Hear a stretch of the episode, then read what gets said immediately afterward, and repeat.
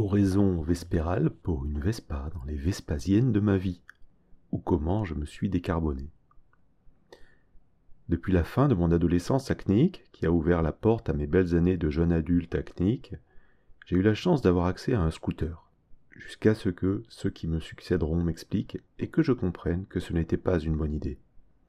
J'ai 18 ans. Grâce à la générosité jamais démentie de mes bienveillants éleveurs, un Honda Lead 80 fait partie très tôt de mon cheptel. Je sillonne les rues et environs de la sous-préfecture qui me voit passer les premières étapes d'une vie que j'espère glorieuse et panachée de blanc, comme Henri sur son cheval, alors qu'elle ne sera sans doute qu'une vie.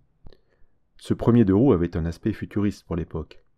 Mon petit vaisseau personnel qui me transportait dans tous les coins du canton pour vaquer à mes affaires de jeune bachelier, désœuvré mais tellement occupé à en profiter.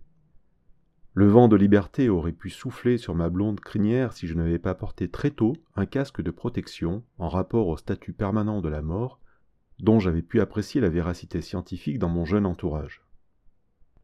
Ce scooter était mon iPhone à moi. Je ne pouvais pas le lâcher. Et sans la sagesse de mes éleveurs, mais aussi sans doute de la loi de la gravité et du peu de force de ma composition d'humain à peine nubile, je l'aurais couché dans mon lit chaque soir pour le regarder, caresser son réservoir tellement beau, jouer avec ses poignets, serrer ses freins, ajuster son rétroviseur. Les plaisirs discrets et inavouables que connaissent tous les motards chaque jour et que je découvrais pour la première fois. Quelques années plus tard, je découvrais les recoins de l'ouest parisien au guidon d'une Vespa.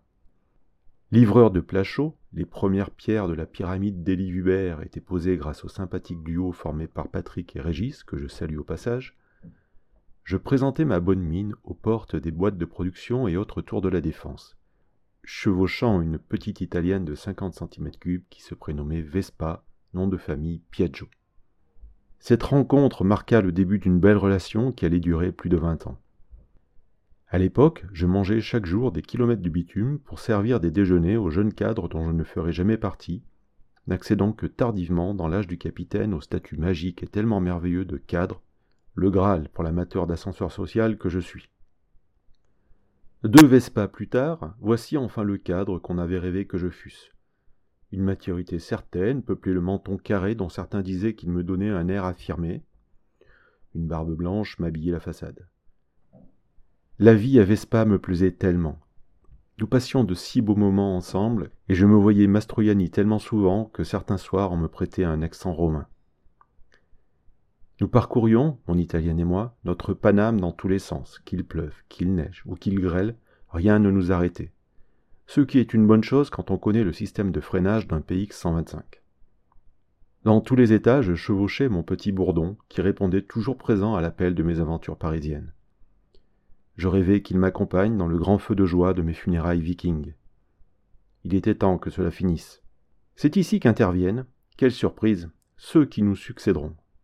Après des mois de discussions, d'argussie et autres exposés dont les tenants aboutirent comme il se doit à me faire rendre gorge, je me soumettais de bonne guerre à leurs armes de destruction massive. Ils parlent, mais qu'est-ce qu'ils parlent?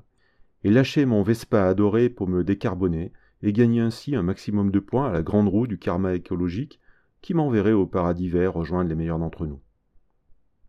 Je ne dis pas que je n'ai pas chialé en le voyant partir dans un petit van couché sur le côté son phare si rond me fixant, il me disait combien mon amour était volatile et combien ma bataille ne valait pas d'être comptée. Parce que, soyons honnêtes, si j'ai lâché l'ombre pour la proie, ce n'est pas au discours cintré, asséné depuis des années sur ma tête casquée que je dois rendre grâce. Le dieu des écolos ne m'a toujours pas réellement visité. Si j'ai quitté Vespa, cette belle italienne, c'est parce que j'ai craqué pour Brompton, un petit lutin bicycle anglais plein de malice et d'ingéniosité.